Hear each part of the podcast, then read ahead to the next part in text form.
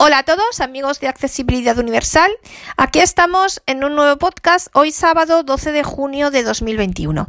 Mañana 13 de junio es el día de San Antonio, con lo cual yo quería empezar este podcast felicitando a todos los Antonios que nos estéis escuchando y también a las Antonias, a las Toñis, en fin, a todos los que llevéis el nombre de Antonio.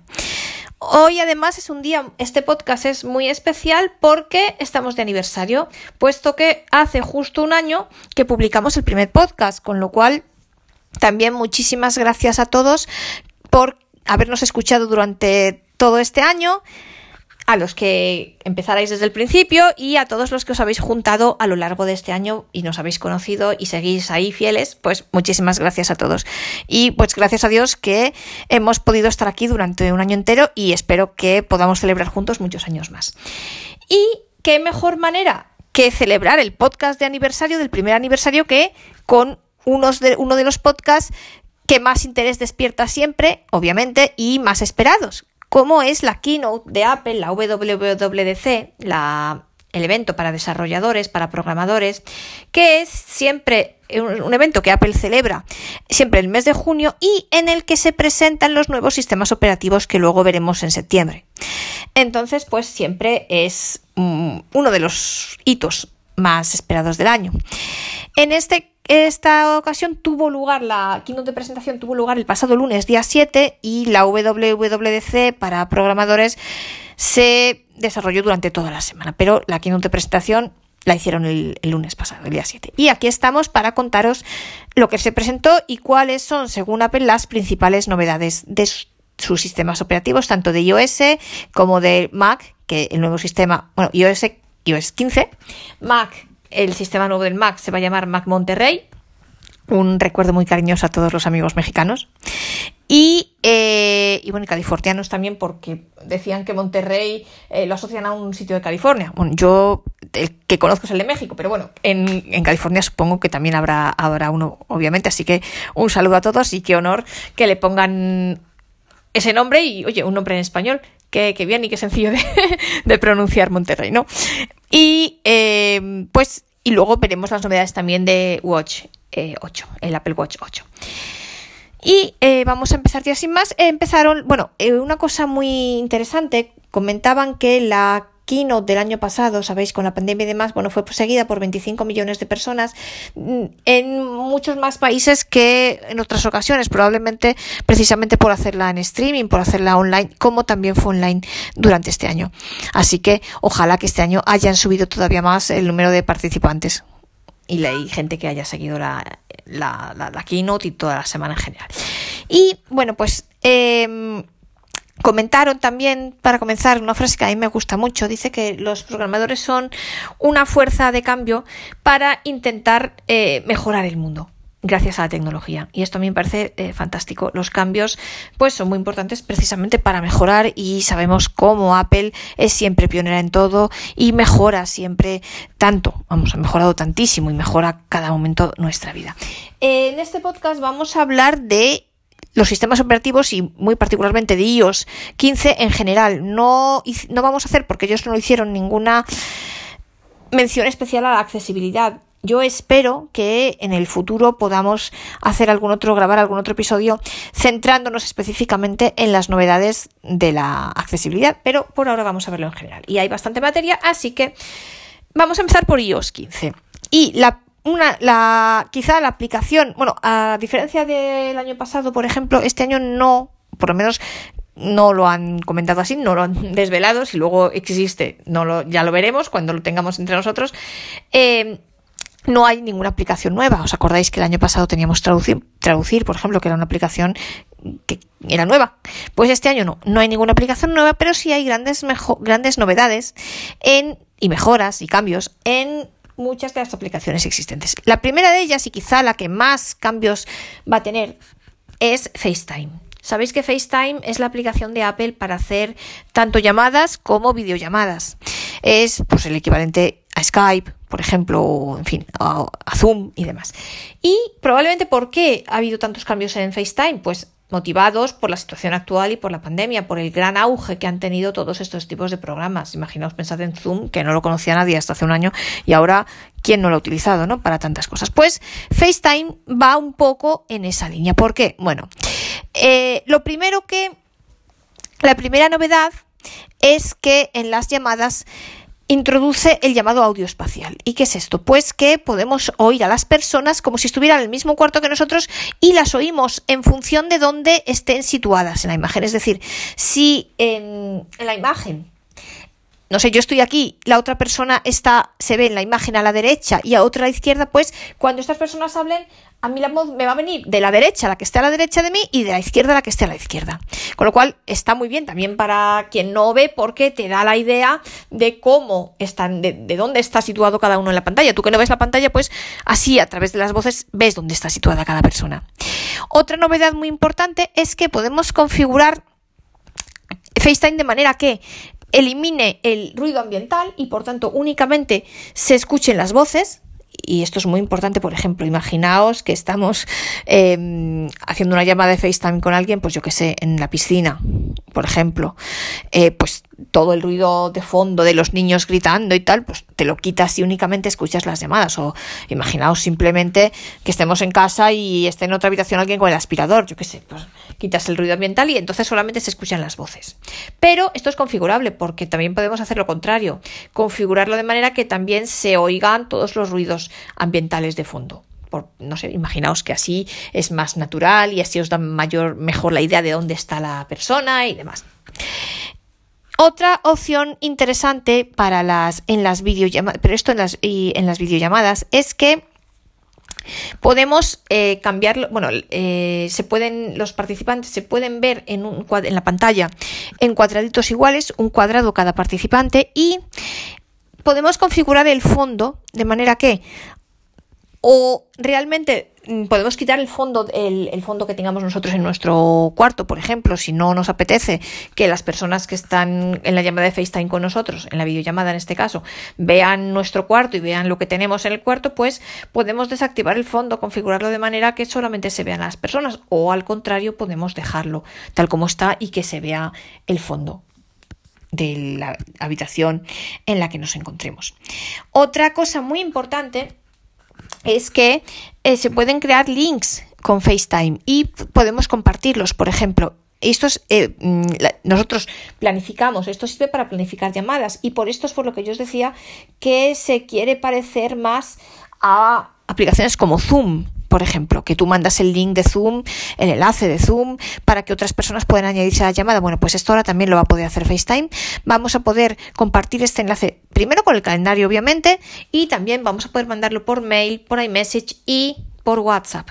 Esta es una novedad muy importante porque esos enlaces de nuestras reuniones de FaceTime, de las reuniones que nosotros hemos planificado en FaceTime, también las vamos a poder enviar a personas que no tengan Apple. Esto es una novedad porque antes no era así. Hasta ahora FaceTime, sabéis que es una aplicación únicamente que solo se puede utilizar entre personas que tengan dispositivos de Apple. Pues ahora ya no. Yo le puedo mandar puedo crear, quiero hacer una reunión de FaceTime con una amiga mía que tiene Android, ¿vale? Pues le mando, yo puedo planificar la reunión y mandarle el enlace a ella y ella desde la web la va a poder abrir y va a poder participar en la reunión. Esto es importantísimo porque también pensando desde, esto no lo han dicho en la, en la keynote, eso lo digo yo, desde el punto de vista de la accesibilidad, eh, ya sé que mmm, muchos de vosotros lo sabéis hacer, yo como la verdad que soy bastante ignorante, pues no he sido capaz nunca, por ejemplo, de crear yo misma reuniones de Zoom. Yo me conecto a reuniones creadas por otras personas, pero yo no he sido capaz de crear las mías.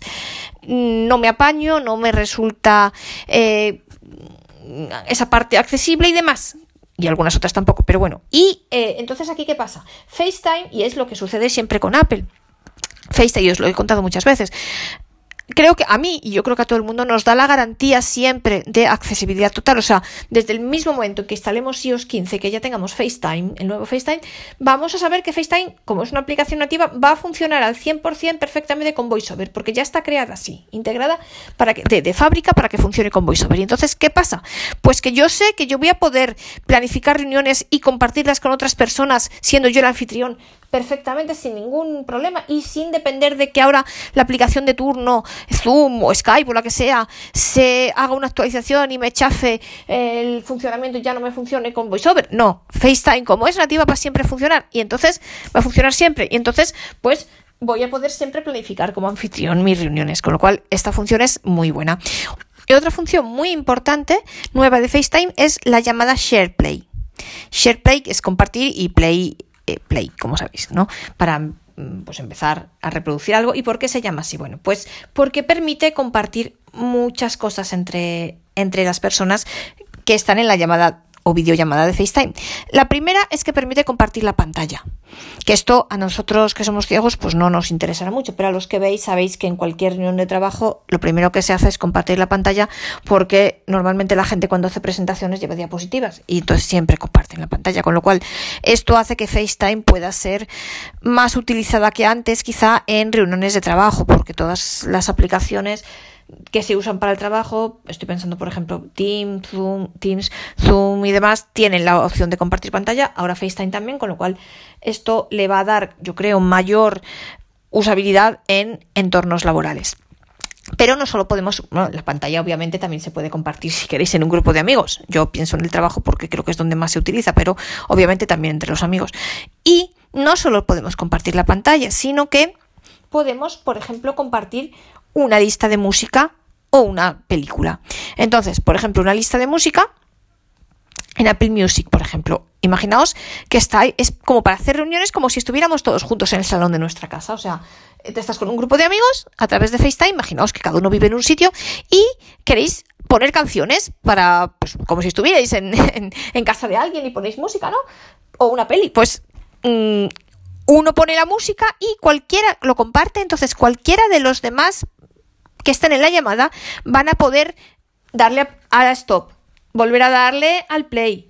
Eh, añadir nuevas canciones a la lista de canciones, hacer lo que sea, o sea, manejarlo como si fuera el anfitrión, o sea, cualquiera va a poder manejar el Apple Music y lo mismo con las películas.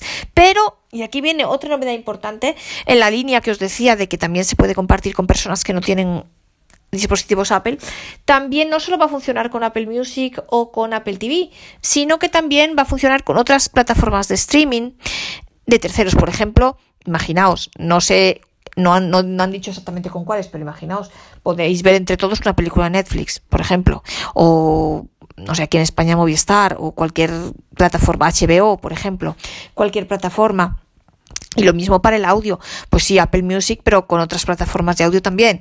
Y eso, entre todos, pues vais a poder darle al play, al pause, a, avanzar, retroceder, añadir canciones, eh, eso, mm, la película, avanzar, pararla, todo lo que queráis, ¿no? Y esta función pues también es muy interesante e incluso aquí también entra, eh, ¿os acordáis de una función que salió el año pasado que se llamaba imagen dentro de imagen, imagen dentro de la imagen? Entonces aquí también pues por ejemplo, podéis poner la música, pero tú sigues viendo la pantalla tus amigos, por ejemplo, o tenéis la música y entonces podéis hablar a la vez a través de la aplicación mensajes, por ejemplo, con lo cual, pues SharePlay es eso, compartir todo entre todas las personas que estén dentro de la llamada de FaceTime. Y otra cosa importante de FaceTime es que se sincroniza entre todos nuestros dispositivos Apple, ya sea el iPhone, el iPad o el Mac. Otra aplicación que va a tener cambios es iMessage, mensajes. Sabéis que esta aplicación es como el WhatsApp, pero únicamente entre personas que tengan dispositivos Apple. En Estados Unidos es muy popular, fuera de Estados Unidos, desgraciadamente, un poco bastante menos, la verdad. Pero entre personas con dispositivos Apple sí es muy buena y sí, una vez más os digo, siempre está, es accesible, no tenemos los problemas de WhatsApp que basta que hagan una actualización para que se escacharre todo y deje de funcionar bien y de ser accesible y demás. Por tanto, para gente, para personas, para comunicarnos con personas que tengan dispositivos Apple, pues iMessage es una aplicación fantástica. ¿Y qué novedades tiene en iOS 15? Va a tener pues lo que se llama recomendaciones. ¿Esto qué es? Que a ti, si alguien te manda a través de Message una canción, por ejemplo, o una foto, o un artículo de noticias para quienes tengáis Apple News, por ejemplo, en Estados Unidos, en el Reino Unido, que tenéis Canadá, que tenéis la suerte de tener Apple News, ojalá algún día lo tengamos los demás, pues eh, tú esa canción, ese artículo o esa foto puedes directamente guardarla en tu Apple Music, en tu galería de fotos, donde sea. Y claro, es muy, y además luego cuando vas a escuchar la canción o a leer el artículo o ver la foto, te dice quién te la ha enviado. Con lo cual, pues esto es muy agradable porque eh, puede ser algo que te recuerde a una persona y que además si, por ejemplo, yo pienso en las canciones, que a lo mejor es lo que más nos puede servir, ¿no? Pues siempre, ves quién te la ha mandado y a lo mejor si es una canción que también te gusta a ti, oye, pues te hacen un favor, ya te la han metido en la biblioteca, en tu, en tu biblioteca, en tus listas de Apple Music, ¿no? Y además te recuerda a esa persona. Con lo cual, pues está muy bien. Otra aplicación que va a tener novedades importantes en iOS 15 son las notificaciones.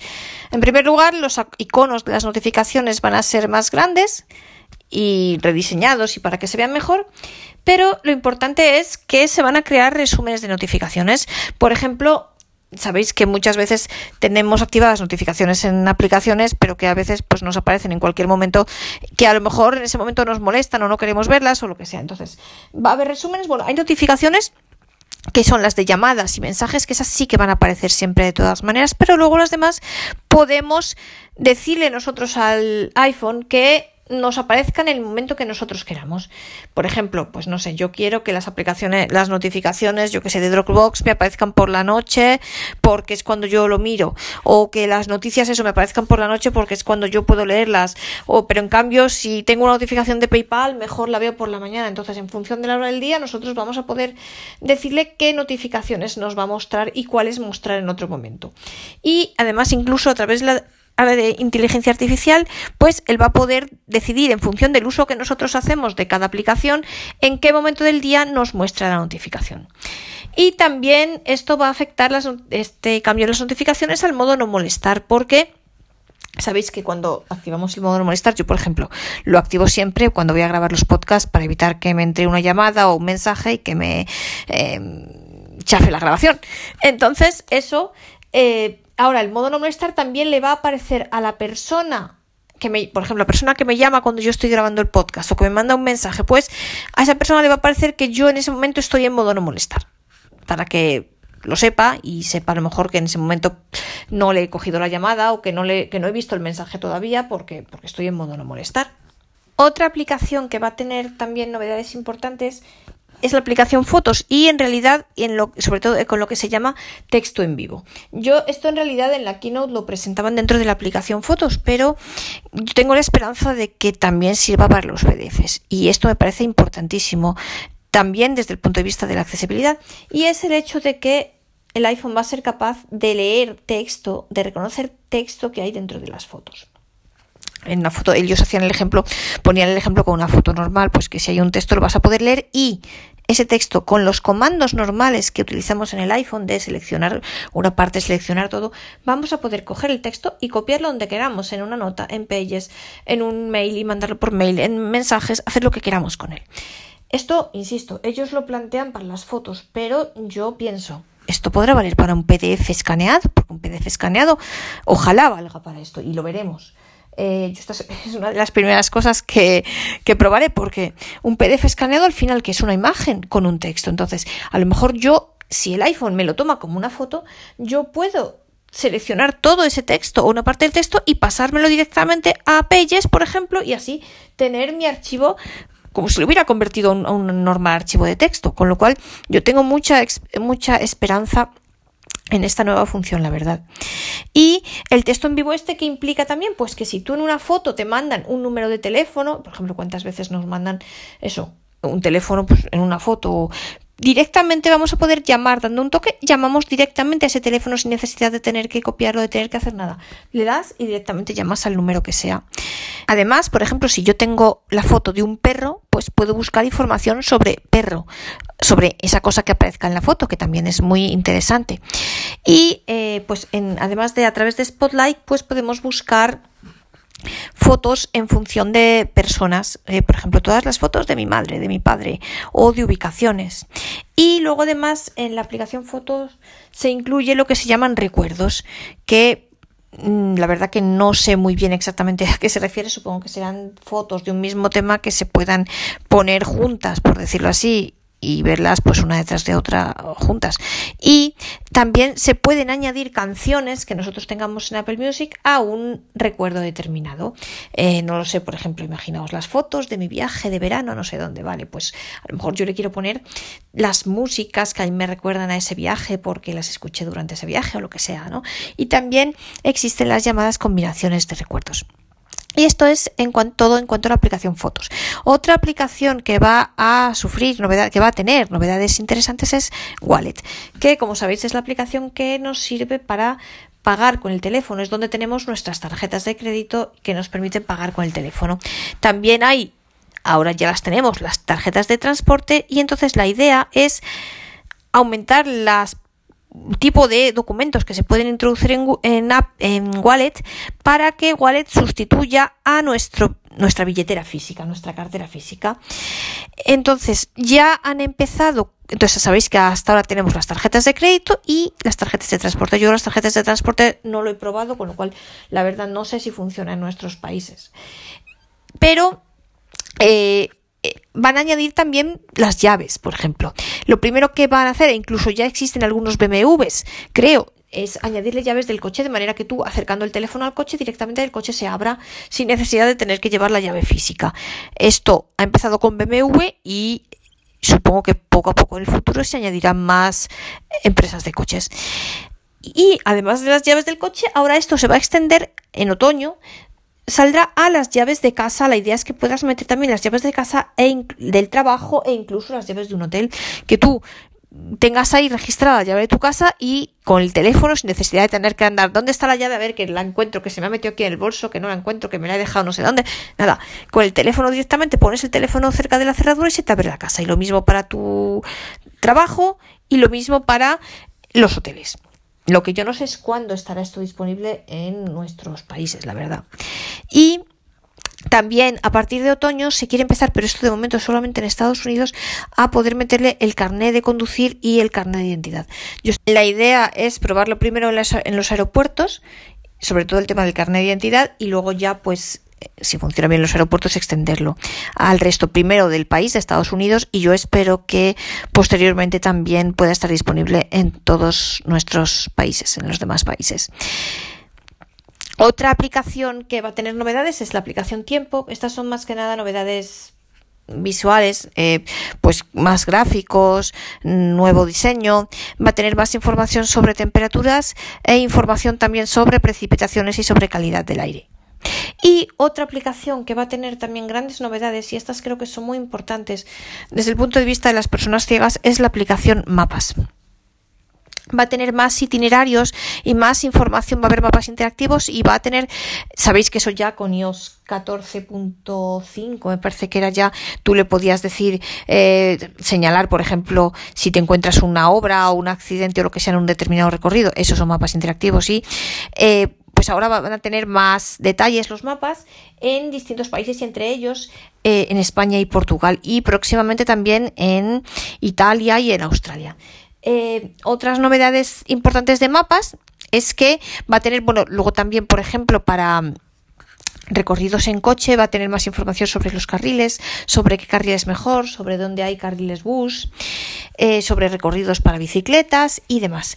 Y las novedades más importantes son para aquellas personas que viajen en transporte público, porque vamos a tener primero, nos va a poder decir las estaciones cercanas que tenemos al, según el punto en el que estemos, eh, donde nos queda una estación más cerca de metro, de bus, de tren, etcétera. Y luego, cuando ya nosotros estemos dentro del bus, del metro, del tren, nos va a avisar de dónde tenemos que bajarnos. En función del recorrido que le hayamos configurado, pues nos va a decir dónde tenemos que bajarnos. Esto yo lo veo fundamental, por lo tanto ya se acabó lo de tener que pedirle al conductor que nos avise o tener que estar atento a ver si oímos el altavoz del autobús, que a veces no se oye si hay tráfico y demás, si hay mucho ruido, pues ahora ya directamente nuestro teléfono nos va a poder avisar, con lo cual me parecen novedades realmente muy importantes. Y otra cosa importantísima, por ejemplo, si tú haces una foto a un edificio, pues te va a decir determinado por qué lado tienes que, bajarte para entrar, por qué lado tienes que entrar y demás. Y luego, em, otra cosa importante que va a incluir más informaciones sobre los cruces, los pasos de peatones. Con lo cual, esto también es muy importante para saber por dónde tenemos que cruzar. Con lo cual, pues cada día más el teléfono va a ser, ya lo es, pero lo va a ser aún más nuestro compañero en la movilidad.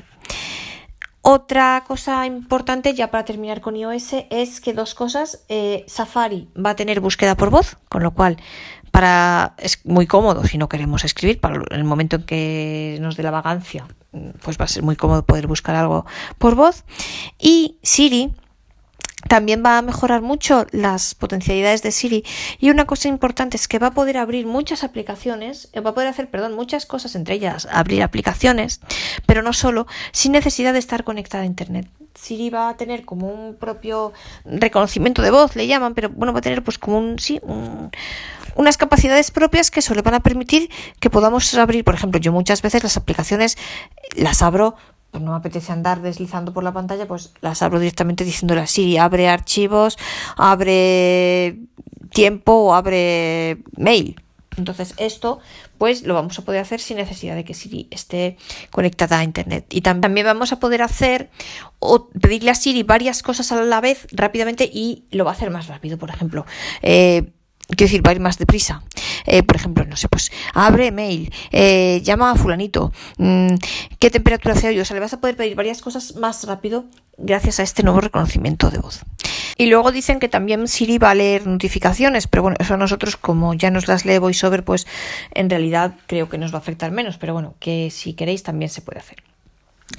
Otra novedades pasaron después de, y entonces con esto terminamos iOS y pasamos a los AirPods. Yo voy a seguir el orden de la keynote. Bueno, los AirPods básicamente lo que dice es que va a poder tener eh, que mejora la cancelación de ruido, eh, que los iPod, iPod Max van a tener también el audio espacial este que comentábamos y que los AirPods van a poder ser, los podemos encontrar a través de la aplicación Buscar y que eh, incluso nos también tendremos un pitidito cuando ya estemos cerca de ellos para indicarnos exactamente dónde están.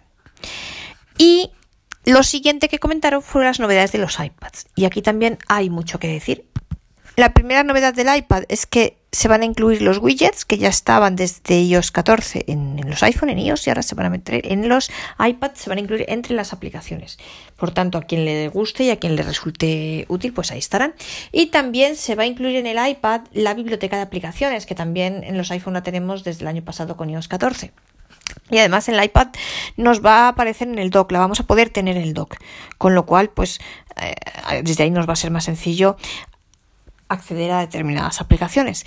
Además, también crea el, llamado multitarea en el iPad. Entonces, eh, describen, yo esto os cuento lo que dicen, yo no tengo un iPad y la verdad que perdonad si meto la pata en algo porque, bueno, me limito a describir lo que comentan porque yo no lo, al no utilizarlo de primera mano, pues no lo sé. Entonces, dice que va a estar en la parte superior, que hay un, un control, va a haber, y entonces ahí sale el multitarea. Y ahí vamos a poder tener todas las aplicaciones que tenemos abiertas y poder trabajar con todas ellas. Además, dentro de cada aplicación vamos a poder ver todas las ventanas que tenemos abiertas en esa nueva aplicación. Y luego además en las notas, cuando compartimos una nota, se incluyen las menciones. Por lo tanto, si en una nota compartida en un cierto momento alguien menciona tu nombre, por ejemplo, a ti te va a llegar un mensaje para decirte que esa persona en esa nota tú estás mencionado. También se crean para el iPad las denominadas notas rápidas que consiste en que tú estás a lo mejor utilizando una aplicación determinada, por ejemplo Safari, entonces ves un enlace que te interesa, entonces ese enlace directamente lo copias en una nota rápida y ya lo tienes ahí. O, por ejemplo, quieres tomar un apunte, estás leyendo algo eh, y quieres, de un, por ejemplo, imaginaos, tengo un, texto, un pages, por ejemplo, estoy leyendo algo, necesito tomar una nota rápida, mm, lo hago rápidamente y entonces luego ya esas notas, tú puedes ver las notas rápidas más recientes que tengas y también puedes verlas todas en las, la aplicación Notas en general. O sea, por un lado están las notas rápidas recientes que puedes ver y luego también esas notas rápidas te aparecen, pueden aparecerte en la aplicación Notas, donde están todas las notas rápidas o no. Eh, en el, otra cosa en el iPad se incluyen los atajos que tenemos en el iPhone y veremos que también los vamos a tener en el Mac. Y Eh, también se incluye en el iPad la aplicación Traducir, que ya teníamos también en el iPhone con iOS 14. Em, la aplicación Traducir en el iPad también, aparte de todo lo que nos permite el iPhone, aparte de poder escribir normalmente, poder hablarle y que te responda en el otro idioma y que él detecta eh, los dos idiomas de la conversación. Aparte el iPad, a diferencia del iPhone, te permite escribir el texto con Apple Pencil, el texto que quieras traducir. También eso, te puedes descargar los idiomas y pues del resto, por lo demás, funciona como con el iPhone. Y la aplicación traducir también lo veremos luego, también va a estar en el Mac, por lo tanto lo vamos a tener en el iPhone, iPad y Mac. Y también para el iPad hay novedades para los programadores. Sabéis que el lenguaje de programación, no en vano, esta es la conferencia para programadores, la WWDC, y sabéis que el lenguaje de programación de Apple es Swift, al igual que por ejemplo el de Microsoft es eh, Visual Studio, luego está el Python, que es el que usa NVDA y demás, pues el de, bueno, no sé si usa o usaba, la verdad, no estoy en ese mundo, pero el de Apple se llama Swift. Y entonces eh, se ha creado para el iPad, el iPad una cosa que se llama Swift Pay Rooms, que eh, bueno, pues te permite, eh, digamos que, por ejemplo, hay una guía para quien hace la primera aplicación, te permite crear en el iPad aplicaciones para el iPad y para el iPhone y mm, pues te enseña en cierta manera a programar. Y a los que ya saben programar pues les ayuda a que la experiencia sea mejor y a que la posibilidad de escribir el código Swift pues funcione mejor. Yo de esto la verdad os digo entiendo cero. Eh, por tanto no voy a, a, comentar mucho más porque no quiero meter la pata. Pero que sepáis que existe esta nueva esta novedad para el iPhone que se llama para el iPad perdón que se llama Swift Pay Rooms. También hay novedades en lo que respecta a la privacidad eh, y especialmente respecto, hay una novedad importante respecto al correo electrónico. ¿Qué sucede? Que a veces sabéis que, casi siempre diría yo, siempre que tenemos que rellenar un formulario para cualquier cosa, para inscribirnos a cualquier cosa, para hacer una solicitud, cumplimentar una solicitud para cualquier cosa y demás, pues lo primero que nos piden obviamente es nuestro correo electrónico. Entonces, eh, Apple ha creado una cosa mm, que tú crea una dirección de correo fantasma, por decirlo así, que tú es la que pones en el formulario, y esa dirección se reenvía, todo lo que llega a esa mm, dirección se reenvía a la tuya de verdad. Entonces, pues bueno, esta es la manera de que esas personas no sepan tu dirección de correo. Esas direcciones fantasmas tú las puedes borrar y agregar cuando quieras. Por tanto, eh, imaginaos que durante un cierto tiempo yo necesito que X me manden un una determinada información, por ejemplo, no lo sé, pues que una empresa, por ejemplo, la suscripción de algo, ¿no? Pues que alguien me mande una información determinada. Entonces creo esta dirección fantasma que me reenvía todo a mi correo de verdad, entonces cuando ya no me interesa tratar con esa empresa, pues la borro y así ya ellos no tienen mi correo para siempre. Como yo he borrado esa dirección fantasma, pues ya no me van a poder mandar correos y no me van a bombardear eh, de mensajes, por ejemplo, publicitarios, denuncios cuando yo no quiero y pues no van a tener mi dirección real de correo. Además, Safari va a poder ocultar, vamos a poder ocultar en Safari nuestro IP para que no se sepa desde dónde estamos conectados.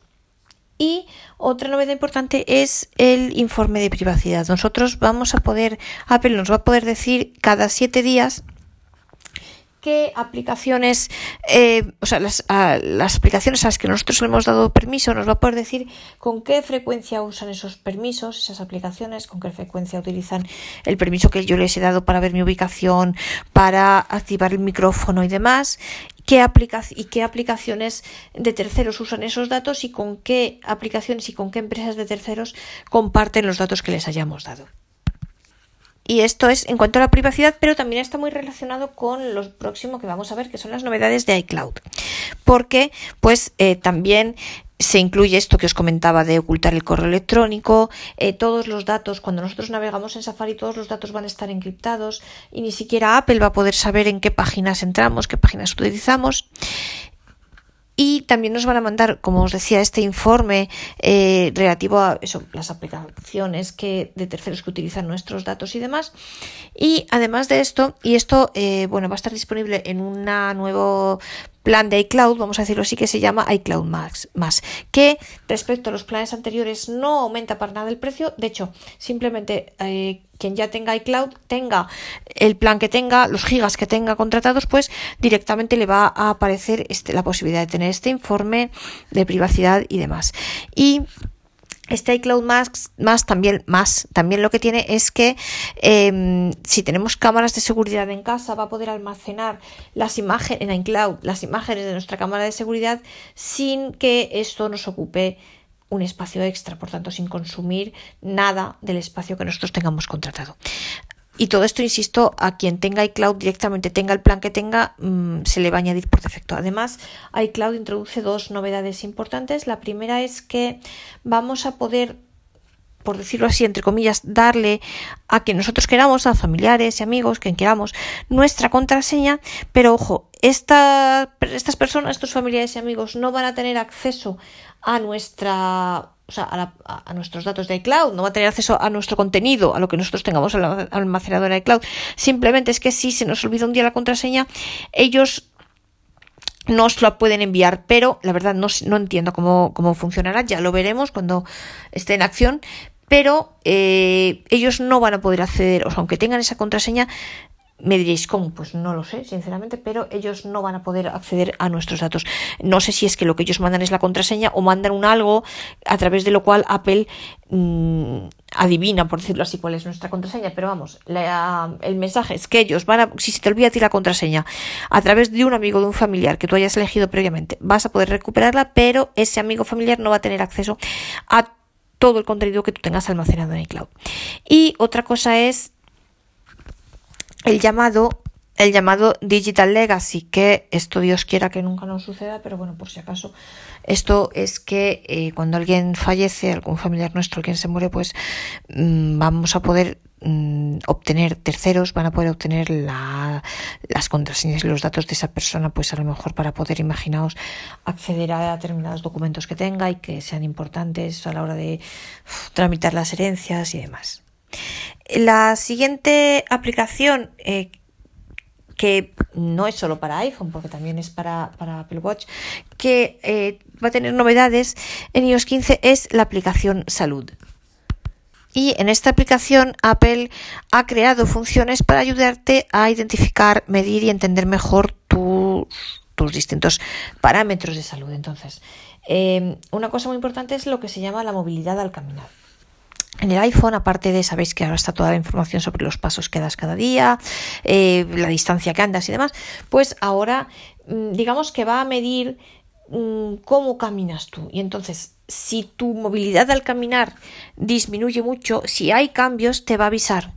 Eh, porque claro, eso puede ser, a lo mejor sin tú saberlo, o sea, eso mm, te puede ayudar a entender que tú a lo mejor tienes un problema, si tú caminas mucho más despacio que lo normal, o si tu estabilidad al caminar también te dice es más baja, lo va a detectar, entonces te va a avisar, porque eso a lo mejor es que tienes un problema mm, de algún tipo y es bueno que, que lo consultes con el médico, ¿no? Eh, y también va incluso la longitud, va a medir incluso la longitud de los pasos. Entonces, si se sale, si varía respecto a lo que es lo habitual, pues eso, va a poder avisarnos. Y también incluso si caminas más rápido más lento de lo habitual. Además, eh, vamos, si nos varía la frecuencia cardíaca o nos varía la glucemia, pues también nos va a avisar. Esto va a estar disponible todo esto tanto en el iPhone como en el Apple Watch. Y también eh, nos va a dar información sobre algunos, algunos indicadores, como por ejemplo el colesterol.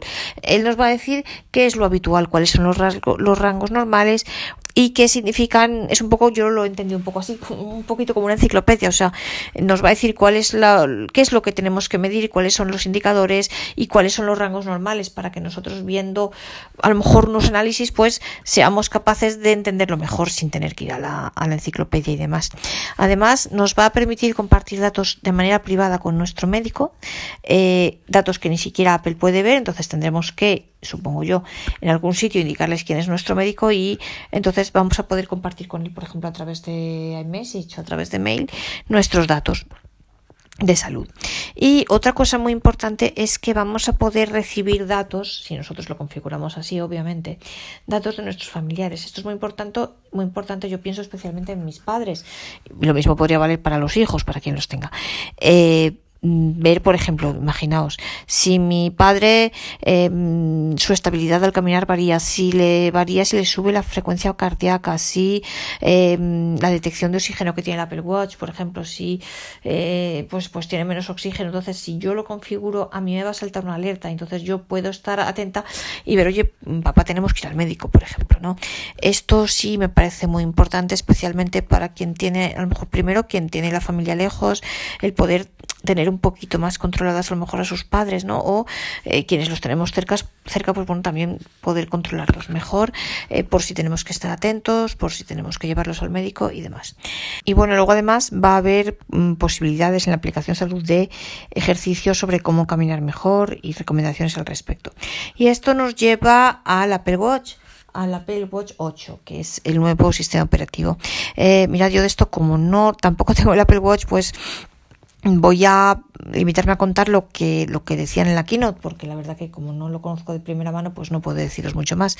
Em, hablan de una aplicación meditar y respirar, que bueno, van a ser rediseñadas y van a incluir la, mm, por ejemplo, la aplicación respirar, que por lo que yo he entendido creo que ya existe, pues eh, va a incluir más, más información al respecto. Eh, también, en por ejemplo, en la medición del sueño va a incluir eh, más indicadores, por ejemplo, qué número de, em, de veces respiras cuando estás durmiendo en X tiempo, por ejemplo.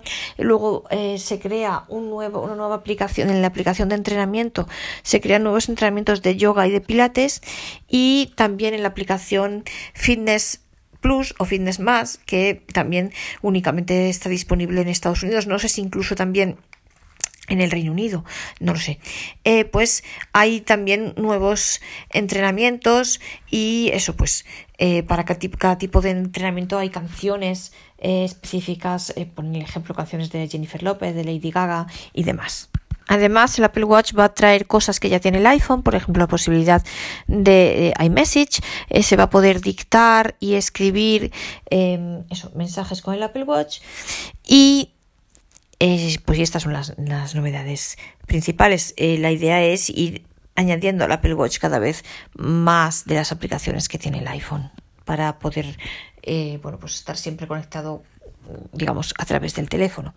Eh, luego, respecto a la aplicación Casa y al HomePod Mini, el HomePod Mini va a estar, a mis amigos italianos, va a estar en Italia eh, próximamente y en algún otro país y em, te dice que Siri en el HomePod Mini eh, se va a poder utilizar, o sea que Siri no pasa por dispositivos de terceros, por, perdón, por servidores de terceros, perdón. Em, esto para aumentar la privacidad. Eh, además en la aplicación, bueno, Siri eh, dice que se va a poder incluir Siri en dispositivos que no sean Apple, eh, pues no sé, al igual que por ejemplo en Apple se puede meter el asistente de Google, pues supongo que en un Android se podrá meter eh, Siri, e incluso yo no sé si en alguna columna inteligente también, no lo sé. Eh, esto es otra vez, pues otra de las, bueno, la, mm, un poquito la apertura que está haciendo Apple hacia otros sistemas, ¿no? de integración con otros sistemas, en otros sistemas.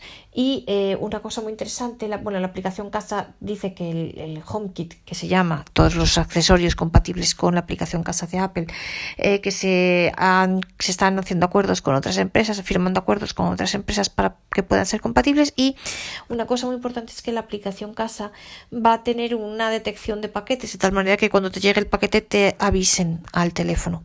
Eh, yo esto no sé cómo será, pero la verdad que es muy interesante porque además ahora precisamente a raíz de la pandemia pues cada vez recibimos más paquetes, cada vez compramos más online y pues una vez más la pandemia ha hecho que Apple se Mm, pues se dedique a desarrollar más a focalizar más atención en este tipo de cosas. Y llegamos ya a nuestro Mac. Como os decía antes, el nuevo sistema operativo de Mac se va a llamar Monterrey, que va a ser el que sustituya al actual Big, Sur. Y eh, bueno, pues vamos a tener las novedades de FaceTime, también las vamos a tener en el Mac. También vamos a tener las notas rápidas que ya veíamos para el iPad. En Safari, por ejemplo, vamos a tener, van a crear una cosa que se llama grupos de pestañas, eh, que nos va a permitir ver, bueno, pues agrupar las determinadas pestañas y verlas todas más juntas, ¿no? Eh, juntas y tal. En las extensiones nos va a permitir elegir en qué páginas queremos activar o no las extensiones. Las notificaciones también vamos a tener todo lo que comentábamos para el iPhone y eh, vamos a tener también atajos en el vamos a tener también la, aplicación traducir vamos a tener también atajos en, el, en la aplicación traducir, por tanto, lo que os comentaba para el iPad, vale también aquí. Vamos a tener también la aplicación atajos que va a sustituir el Mac a la Automat, Automator. Eh, y entonces va, va, a haber atajos también específicos. Sabéis que en el iPhone hay una lista de atajos creados. Pues en el Mac va a haber una lista también y en esta lista vamos a tener atajos específicos para el Mac, con lo cual pues cuando llegue lo veremos. Y eh, la novedad más alucinante es la lo que se llama control universal, que esto es que podamos manejar simultáneamente un Mac y un iPad utilizando un único teclado y un único ratón. Eh, los ejemplos que ponía en la keynote, pues por ejemplo, es arrastrar un texto mm, de uno a otro, el que el cursor lo podamos modificar en uno y lo veamos en el otro, mm, que un dibujo se pueda ver a la vez en uno y en otro y podamos modificarlo usando el mismo teclado y el mismo ratón, pues eh, y el trackpad también, pues que podamos mm, interactuar con los dos dispositivos. Y en cuanto a las novedades, esto es todo, en cuanto a las novedades de los nuevos sistemas operativos. Y luego finalmente dedicaron la última parte de la keynote, lógicamente, porque, insisto, es la conferencia para desarrolladores, para programadores, pues dedicaron la última parte precisamente a eso, a los programadores. Yo en esto no me voy a extender mucho porque la verdad no entiendo absolutamente nada de programación y no me gustaría meter la pata. Eh, simplemente deciros que Apple comentó que ha creado una academia de programadores para gente de minorías, eh, mencionaban, mencionaban a los negros y bueno, pues no sé si habrá algún otro tipo de, de minoría y tal. Eh, y eh, decido simplemente que el text, los programadores bueno, podrán crear en sus aplicaciones eh, listas, páginas de productos, eh, dicen que para atender a todos los, posibles usuarios esa aplicación, eh, podrán crear eventos en la aplicación. Yo esto, la verdad, no entiendo, como no, no soy yo programadora, pues no sé muy bien exactamente qué quiere decir. Y, pero importante, em, van a poder la, van a crear una cosa que se llama Export Cloud que es una herramienta que va a permitir compartir mm, el trabajo de programación hecho, el trabajo de código, con otros programadores de un mismo equipo e incluso con terceros a través del TextFly. TextFly, esta sí es más, la conocemos todos, probablemente es una aplicación de Apple que permite, eh, se instala cuando tenemos betas. Entonces, cuando tenemos una aplicación en beta, pues para poder probar las betas hay que instalar esta aplicación. ¿no? Entonces, esa es la manera de que terceros puedan tener acceso. Y eh, TextFlight va a estar presente también en el Mac, con lo cual también se va a poder utilizar para probar aplicaciones que estén en beta en el Mac. Entonces, este nuevo eh, Export Cloud em, por ahora va a estar solamente disponible para un grupo concreto de programadores, pero a lo largo del año pues se va a abrir ya a todo el mundo y pues dicen que a través de TextFly además eh, los programadores van a poder Probar sus aplicaciones no solo con gente de su propio equipo de programación, sino con con terceros también. Y bueno, esto es lo que ha dado de sí la. Perdonad que en esta parte os digo no sea muy precisa, pero la verdad es un mundo que no conozco y no quisiera meter la pata, la verdad.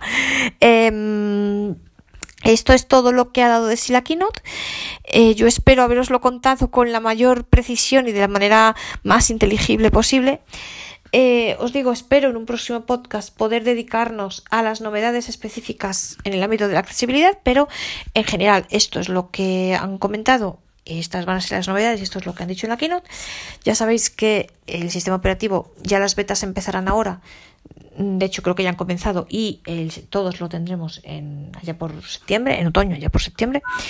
Y eh, pues bueno, esto es todo lo que yo quería contaros hoy. Espero, mm, ya sé que ha sido un poco largo el episodio, pero pensad que la keynote duraba una hora y tres cuartos. Pues si he sido capaz de, hemos sido capaces de resumirlo en menos de una hora, pues mirad, no está tan mal, la verdad.